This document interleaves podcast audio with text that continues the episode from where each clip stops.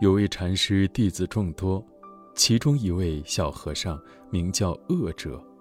小和尚觉得这个名字听起来让人很不舒服，于是请师傅为他另取一个名字。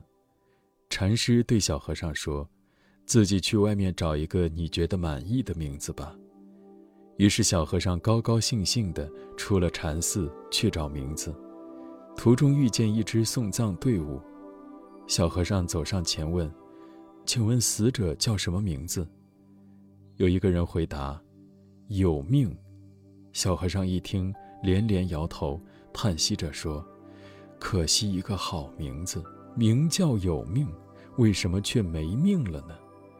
送葬人冷笑着说：“你这和尚真是糊涂，人生在世，皆难免一死。”难道叫有命就不会死了吗？小和尚不再言语，继续往前走。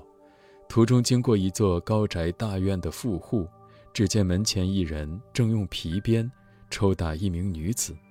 小和尚顿生怜悯之心，问打人者：“你为何毒打他？”打人者愤愤然地说：“因为他欠我的债不还。”小和尚又问：“他叫什么名字？”打人者说：“宝玉。”小和尚叹道：“可惜一个如此吉利的名字，怎么会无钱还债而招致被打呢？”打人者语带讥诮地说：“真是一个痴和尚，名字与钱财有什么关系？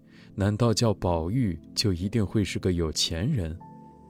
小和尚继续上路，途中遇到一个迷路者，小和尚询问他的名字，迷路者说：“指南。”小和尚又说：“奇怪，奇怪，名叫指南，你怎么会迷路呢？”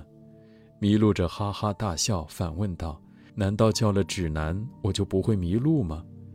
小和尚无言以对。他返回禅寺，师傅问他：“可有找到你满意的名字？”小和尚说：“没有。”禅师问：“可还要继续找？”